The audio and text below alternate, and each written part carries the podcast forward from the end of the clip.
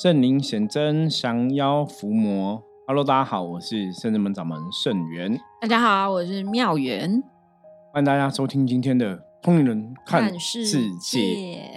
好的，跟今天跟妙元要来跟大家聊的一个话题是，嗯，最近为什么先笑一下呢？然后，嗯，最近宫崎骏先生新的作品。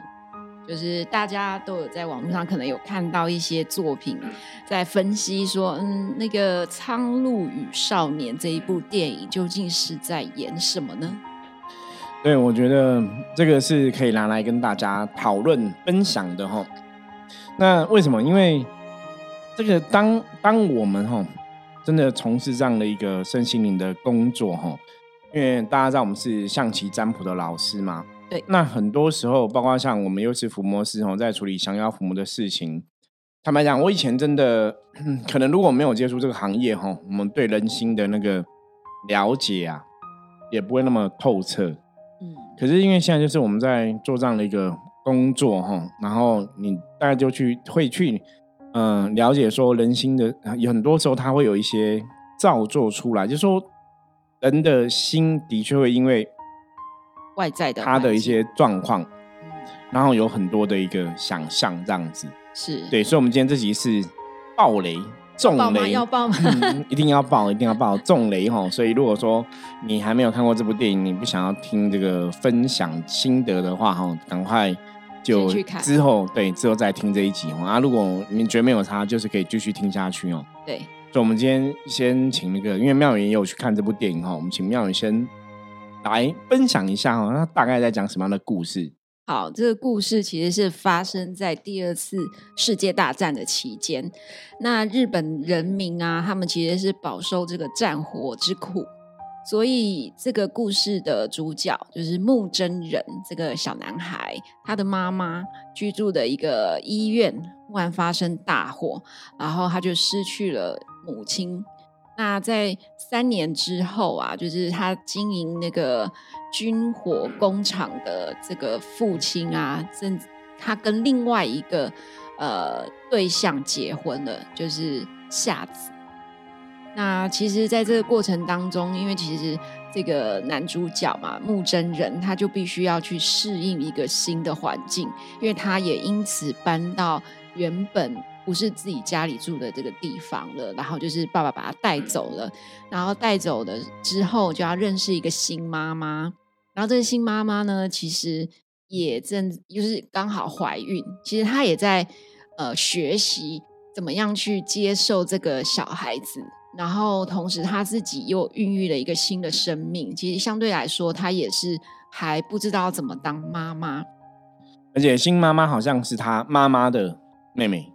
他的故事里是这样子写的啦，哈。对，所以其实就会让这个小男生就会觉得很纠结吧，因为其实一些新的适应啊，他也是不是很习惯，但是因为他也不太会去表达他的心情，所以有一天他就去学校了，然后可能就回家的路上就跟人家起了冲突，就跟同学起了冲突，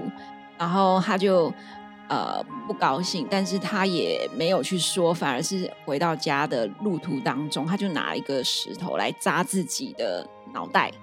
然后就让自己的血像瀑布一样这样流下来，然后回到家里，可能呃爸爸妈妈就会变得很紧张，就会想说，哎，发生什么事？发生什么事？这样子。那其实有一些其他先透析这部这部剧剧的人啊。就会开始讲述，它其实是一种心理的内心反应。我觉得就讲的非常的好，你知道吗？嗯，就是我们正在看这部电影啊。嗯，我觉得有可能，因为其实那电影有趣的地方就是说，我应该讲说，艺术这种东西，就是或者你看一幅画，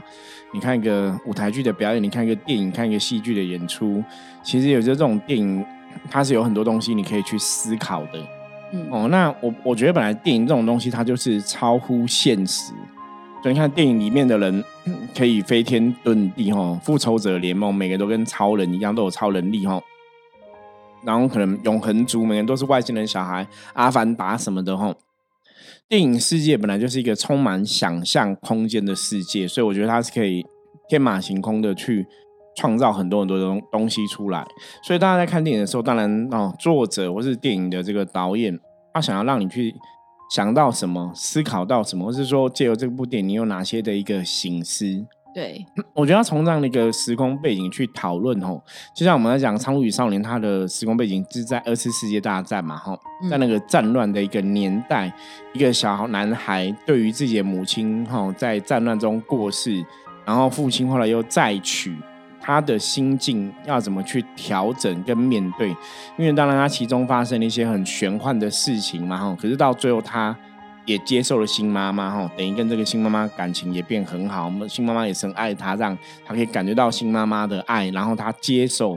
所以他中间发生那些很玄乎的事情哦，因为它里面是讲到他们有一个朝有一个像苍鹭，对，苍鹭是一个里面的一个角色哈，就是一只鹿哈，这个鹿就是我们讲白鹭鸶那种鹭鸶一样哦，就是一个鸟类这样子哦，它就是等于是一个使者一样哦，带它进入了一个。灵异的世界，哈，那这个灵异世界里面像平行时空一样，它有不同的门可以通往一个不同的年代。对，所以他在这个灵异的世界里面，他遇到了他母亲小时候，然后就发生了，嗯，彼此互相帮忙，然后说他也他也帮助了他母亲，他母亲也救了他一命之类的，哈。嗯，所以等于是说，哈，他好像在那个这一个一个空间里面，跟自己的母亲有更多的一个互动。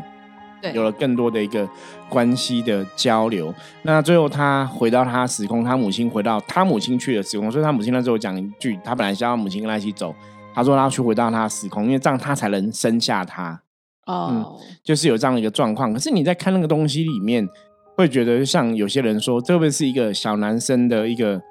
想象？对，就是有点像维特的烦恼还是什么的，就是你自己想象出来的东西。对啊，我觉得。也有可能，所以导演没有把这个话说死，嗯，就是让你去了解。因为我我记得看别人的分析，他提到宫崎骏说这部电影在讲什么，说宫宫崎骏自己讲说，哦，我我自己其实不是很了解，他看了很多次，他还是不太知道他这部剧到底在演。当然讲什么哈，那那你怎么会？你这个电影是你创造出来，你怎么不知道？我觉得他就是想要留伏笔，让大家去思考，就是你看到什么，你觉得它是什么，它就是什么。嗯，比较我我觉得比较多感觉在这个部分。对，因为其实有一些影评或者是有一些电影，它其实真的还蛮艺术，不会让你去感受到他想要灌输给你的想法。因为其实电影就是每个人解读出来的讯息其实是不一样，这样子电影才会有趣，大家还是才开才能够开始去讨论玩味这部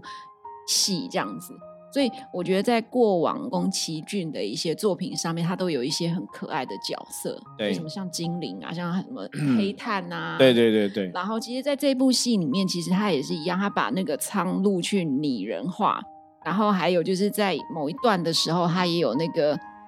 鱼啊，跟青蛙，跟很小白球，我不知道它叫它叫什么，有点忘记了，就是一些白色的那个球在画面里面，他们觉得很可爱，他要去投胎。对，就是说那是就是很多的小朋友的新新生的灵魂，对，然后要去投胎这样子。所以你看，从那样的一个角色设定，或是里面故事内容设定，你其实他他在讲一个生命的一个延续跟传承，就起承转合。对，所以那个小白球代表这些。要小朋友要去投胎，或者是过里面有河啊，有海啊，好像过所谓的一个奈何桥的一个概念，有船的这个因因素在里面哦。嗯，我觉得它都有这样的一个象征的一个定，因为它里面那个划船的那个人，然后在守护那些小白球那个人，他后来也是这个男主角的守护他的这些保姆啊、婆婆里面的其中一员哦。所以那个我觉得他也有引申说，其实他是一直被保护的。或是被守护的，也是在充满了很多众人的爱，嗯，期待之下长大的，所以也许也是在安慰他内心不需要那么失落，因为你是有这么多人在守护着你，你是有这么多人在爱着你，即使你的母亲已经不在了，哈，对，即使现在这个是后母，可是这个后母也是爱你的，对呀，对我觉得那个他其实都有在形塑透露这样的一个感觉，嗯，但是其实我觉得有点有趣的是，其中有一幕是。那个后母，他他就是跑到，呃，应该说男主角跑到后母的呃现在存在的一个地方，就是所谓的下界。对。那在那个场景里面，后母一看到他的时候，他其实是大叫，就跟他讲说：“你真是一个讨人厌的小孩。”嗯，就是某种程度是对这个小男生，其实真的没有这么的接受。但是这个小男生他还是很认真的、奋命的想要去救这个后母。对，那那个大概就是一个，就是也许讨人厌，那个只是他自己的想象。嗯，就说你心里会幻想说后母应该会跟我讲这种话，可是我克服了这个东西，我去营救他哈。然后后母其实你他透露出来，他那个里面就是说后母之所以讲那个话，是怕这个小男生很危险，他是要叫他离开。对，因为剧里面看起来比较像是这样的感觉。对，因为很多时候就有点像，有点像以前，你知道吗？比方说以前我们看过那种电影这样演，就是可能女主角可能得了重病要死掉了，可是要跟男朋友分手，又怕男朋友会伤心，所以就故意演的很烂，然后就故意演的很坏，然后就是让男生说你怎么可以变这样，然后就分手了，就最后才知道说其实对方是他快死了，他怕你难过。对，我觉得比较有点像那样，所以你说那个《苍鹭与超人》里面那个后母对小男生讲话很凶，是因为怕他不赶快离开会很危险，会被坏人抓，还是会受到伤害，所以他在用一个很凶的面貌去斥责他。可是他其实透露出来的，如果说就我们看电影来讲的话，透露出来是他其实是因为爱他。那我觉得这个也是可以大家去思考。我常常有讲，有些时候人跟人相处，哈，你真的也要去听对方背后的话。比方说，他现在有某些话语，他现在有某些的表示，他现在讲了某些东西，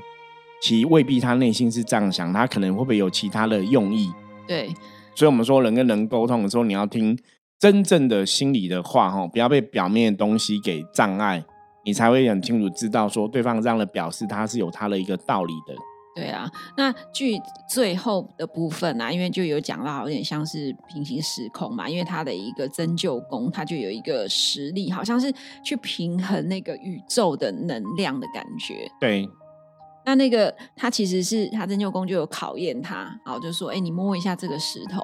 然后那男生就说：“我不想摸，因为那好像是坟墓用的石头。”对，就有负面能量在上面，所以它不是一个清净的东西。对，然后针灸公就觉得说，啊，这个小孩子啊，真的好像还蛮聪明的。他觉得这个东西确实是有一些不好的、负面的东西在能量。对，就以我们伏魔师的角度来讲，就是那个能能量是不好的。嗯，对。但是他其实也是带着一个，应该是说他想要传承，找一个人去接班他，因为。呃，那颗石那个石头，那几颗石头，它是把它叠在一起，但是它石头有分圆的、长方的、三角的，所以其实你要取得一个平衡，你才能够让这整组是直。对，因为他的他故事里面写到说，你必须去把这个石头叠好，你的世界才会得到一个稳定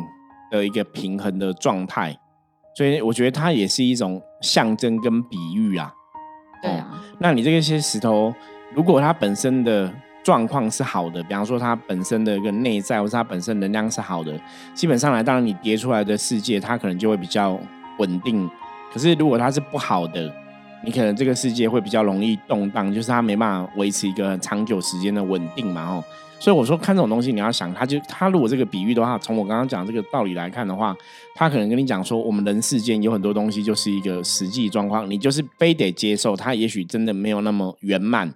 我们本来都求很多事情要很圆满，这个石头要很清净，可是它的确不够清净。可是不够清净，它还是可以平衡，它还是有它的一个使命，它就是一个世界的现状。你可能真的要接受，嗯，对，所以他也形塑了。我觉得看到这边，你会觉得这个故事的主人公真的嘛？或者我们讲这个小男生，他也在形塑小男生的看法跟现实的。世界会不会有些东西就是不太一样？因为毕竟小孩子还是比较天真嘛。对对，所以他也在暗示现实的状况，有些状况不是那么亲近的一个状况。对啊，那也许是在告诉他说，其实现实生活里面本来就是五浊恶世，或者是对五浊恶世的概念大概这样，本来就没有办法如我们所想要的。就是有人会觉得说，啊，你修行，你你你干脆就是在深山里面修，这样不是最清净吗？我觉得有点像这种感觉啊。可是真的在深山里面修哈，你没有入世哦，没有在人间上面一些东西红尘俗世，你没有接触，你没有经验，你没有了解哈。坦白讲，你大概也修不出什么东西。来，所以在人间了解人间世界是怎么一回事，然后进而去接受它，我觉得也是人类在生活上面来讲很重要一个课题呀。对啊，我觉得刚好也想到，因为这部电影，我就想到今年我们共修课上的课程是在讲那个十四颗象棋嘛。对。那那个象棋的语义里面，其实蛮多的是要，比如说呃黑马，我们讲的是顺天而行。对。可是我记得我以前在那个刚加入圣真门的好几年之后呢，我其实还是一直觉得，为什么什么顺天而行，其实是一种很虚幻。就是就感觉好像就是什么都不知道，然后就这样做就叫顺天而行，会不会是怎样自己催眠自己吗？对，然后不是就觉得说，我有啊，我有顺天而行，我该上班我就上班，今天要起床要做什么我就做什么，然后该来共修有啊，我觉得我还蛮顺天而行，就是对这这些东西，它其实没了解没有那么透彻，就就没有顿悟，你就会把它放在人的角度去看待。对，那其实我觉得。也还透也还蛮好，就是透过这部电影就知道说，其实所谓的顺天而行，就是呃你在你周围所发生的一些事情，也许都带了一些含义要你学习。那这个学习的过程当中，有也许是可以让你转换掉在你的这个当下你需要学的课题。因为我觉得妙人讲啊，因为顺天而行，它有些时候可能就是你必须要先接受所谓的天意。就是接受现况嘛，接受现状，然后顺着这个现况现状去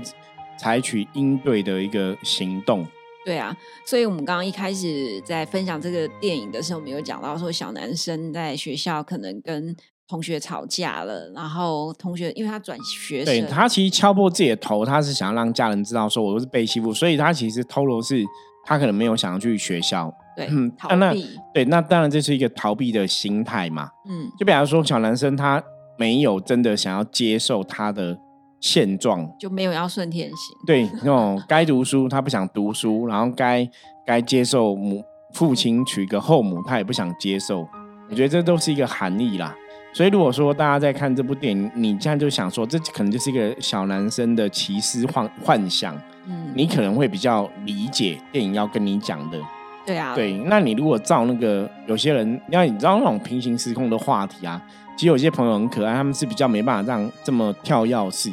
哦，所以你给他看那种平行时空，如果他们没办法有个清楚的一个梳理，有时候他们会看不太懂，他就觉得那东西太跳了，而且觉得乱演的，然后这种世界？对对对，看怎么哎怎么会他会遇到母亲小时候的母亲？然后跟母亲又这样搞了，有点暧昧，好像要谈恋爱一样。然后又后来母亲又救他，他他又怎样？然后后来母亲要回到世界去生下他，那母亲不是已经死了？怎么在面会存在？哈，所以包括因为他说母亲是死于火灾嘛。对。那你看故事里面他的幻想里面，如果说这个真的是幻想，那母亲是一个火女，有没有？嗯。会冒火的女人，哦。然后每次好像在危急的时候就会来救他。对，就就会冒火啊！冒火，他的母亲。喷火的这个能力，反而有某种的一个含义在，所以我刚刚在思考这样的电影，就是我自己想说啊，对啊，如果你把它当成小男生的幻想，就好像蛮可以理解的。对啊，因为里面有一些很可爱的角色，好像就是他比较纯真，或者是他很需要有人陪伴的感觉，对，就可以。理解说为什么它里面的异空间是这样在走，然后为什么母亲会变成一个火女，富有某种特殊使命的火女哦？因为现实中母亲是被火烧死的嘛，所以你必须借由这样子去给自己一个心灵的，也可能是救赎，也许给也许给自己的心灵创伤找一个合理的解读跟解释。对啊，那其实这部。电影也跟宫崎骏他出生的年代其实是相近的，所以也有人说，也许这就是他的成长的故事哦，心路成长过程、心路历程。对，那我们就要去了解一下他妈妈怎么过世了，搞不好有关系哈。所以我觉得在看这些，我我不能讲艺术电影，可是我的我真的觉得在看这种电影文化的东西。其实他真的透露很多东西，大家可以去思考。就像我们通人看世界，为什么跟大家分享这部电影哦？我觉得的确，你可以从电影里面还是可以嗅到一个我们讲能量世界的一个氛围。嗯，哦，一个人的内心能量是怎么去创造出来这个世界，或是这个异空间的。也许他心里面，我们刚刚讲嘛，一个是因为社会的变迁、战争的关系，他母亲死掉，他无法接受母亲死掉这个东西，或者是说爸爸要娶个新妈妈，他也不能接受。然后所以他去学校，他被同学小小欺负，他为什么拿石头打自己的头？嗯，他就就一个逃避，我无法接受这一切，我想要逃离、远离这一切，所以我躲在我的想象空间里面。可在想象空间里面，他又借由这些想象空间里面的发生的故事，嗯，跟苍鹭的互动，然后跟里面的很多人物的互动，然后去找到说，其实他的继母、他的后母也是爱他，对他很凶，只是怕他受到伤害，然后去找到说，哦，原来他妈妈是有特殊使命的，原来妈妈是火女，她是有一个连结的，所以那个火并不是把妈妈烧死，只是说让妈妈去到她。该去的地方，因为妈妈她的能对妈妈本来就是火女嘛，所以不可能被火烧死嘛，所以妈妈会引发那个火灾。妈妈不见，妈妈没有真的不见，就是借由这样的一个想象，她让自己的内心能量得到某种的救赎，或是得到某种的一个安定的状况。确实，哎，因为其实，在小的时候你。生逢变故的时候，你真的很难接受，尤其是他好像是从不知道是去哪里，然后只是出门离家而已，那么嗯回来了，房子就烧了。对，其实对小男生来说，他确实是一个很难接受的。也许如果他可能跟妈妈的缘分又比较深的话，对对对。所以你从这样的角度看，我们常讲能量世界真的就是这么一回事哦。当你内心有所缺乏，哦，有所恐惧，有。有有些状况是你无法理解的，很多时候的确我们会创造出来一个内心的一个世界哈，然后在那个世界，也许一切事情可以找到这些伤痛，为这些伤痛，为这些难过，为这些伤心找到一个合理的解释。对，那我觉得那也是一个人的一个心理的自我疗愈的一个过程啊。对，所以你在看这部电影，你也可以把它解读成对，也许这就是这个小男生内心自我疗愈的一个过程哦。那从一开始他不能接受、逃避，到后来他接受，然后也找到重新哈，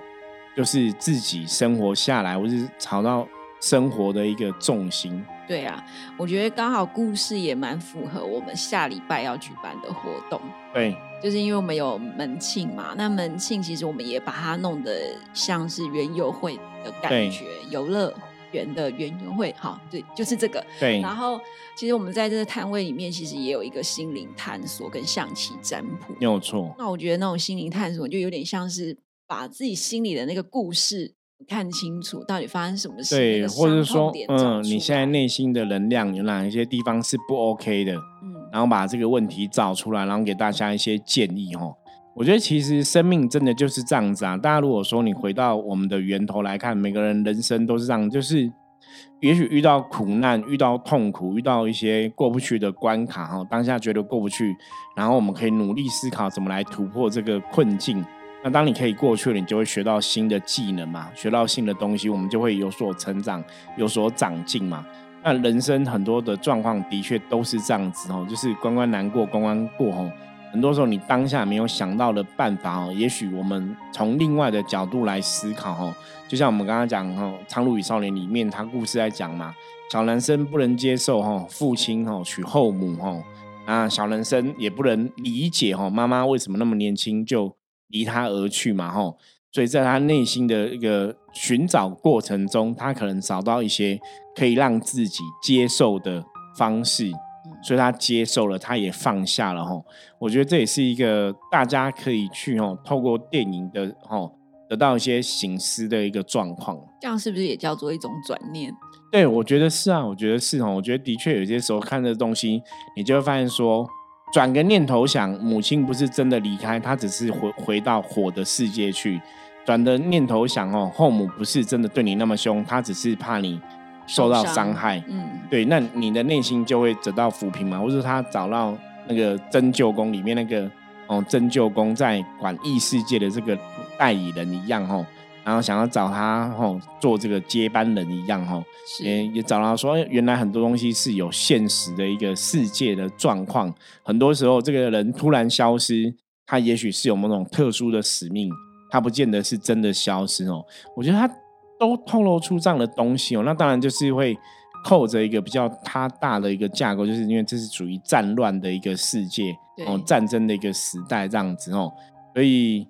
的确。看电影哈，学习能量哦，有些时候你可以看到很多东西哦。那一样从电影中的故事的起承转发展，也希望让大家可以了解哦，我们的人的心哦，的确在很多时候它是可以创造出来很多很多的东西的。所以当你如果你试着往好的方面想，你会发现这个世界上很多事情都是很好的。可如果你都在想坏的，那自然你的世界里面都是充满坏的事情。对，所以人家讲一念之间哦，真的非常的重要。对，所以也许宫崎骏先生也许是一个伏魔师。对，透过电影希望传达哈正面的能量意涵给大家，我觉得也是让大家了解哈，我们可以去主宰决定我想要的世界，我想要的样貌哈。所以这部电影我觉得也蛮值得看的哈。那大家如果听过我们今天小小的分享，相信你在看电影的时候应该会更有体会哈。那也希望大家哈可以从人类世界中我们接触的。各种各样的这些，不管是文学啊、创作的作品、艺术作品、电影文化等等的哈，电视啊哈，都可以有一些新的体会跟获得哈。我们不见得要去走别人同样的人生哈，可是我们在看这些电影或是一些电视剧的作品的时候，我们可以借由电视的电影的一些故事去体验或是理解哈，这样的人的人生是怎么一回事，或是在这个过程中，我们可以有什么样的一个体会跟收获哈。是好，那最后再来跟大家预告一下，十月二十八号，下个礼拜六哈，就是我们深圳门十七周年门庆的时间。那诚心的邀请大家在十月二十八号这一天哦，可以花时间来深圳门参加我们十七周年哈门庆的活动。当天除了跟哈观世音菩萨祝寿之外，我们还有一些哈呃命理的小市集这样子哦，颂钵哈象棋占卜哈，然后。那个哈心灵探索、脉轮疗愈，跟大家来分享哦，所以欢迎大家可以踊跃来参加我们的活动哦。那我们还有简单的这个下午茶吃吃喝喝哦，希望让大家吃吃喝喝，还可以得到菩萨的保佑跟加持哦，可以一切都吉祥顺利、大平安哦。好，那我们接着来看一下大环境负面能量状况如何，一样用相机占卜的牌卡抽一张给大家来参考，黑象。小小的尴尬哦，A 项是不好的现象，表示今天大环境负面能量指数是有点高的。那这个负面能量会让大家心情容易低落哦，很多事情会觉得好像没有那么顺利、顺心如意的感觉哦。所以今天要怎么样度过眼前这个负面能量影响的状况呢？哦，最重要的是哦，学习次子哦，就今天很多事情哦。要让自己心先笑出来哦，就是想想开心的事情，想想快乐的事情哦。人家讲伸手不打笑脸人哦。如果我们今天在做任何事情之前，都可以先让自己有个愉悦的一个心态，想想快乐的，想想开心的事情，那今天一天就可以顺利平安的度过哦。好，以上是我们今天跟大家分享的内容，希望大家喜欢。如果你喜欢我们的，节目的话，记得帮我们订阅、按赞、分享哦。任何问题也可以随时哦追踪我们的节目内容，然后透过 Line 好让我知道。我是深圳门掌门盛元，通灵人看世界，我们明天见，拜拜，拜拜。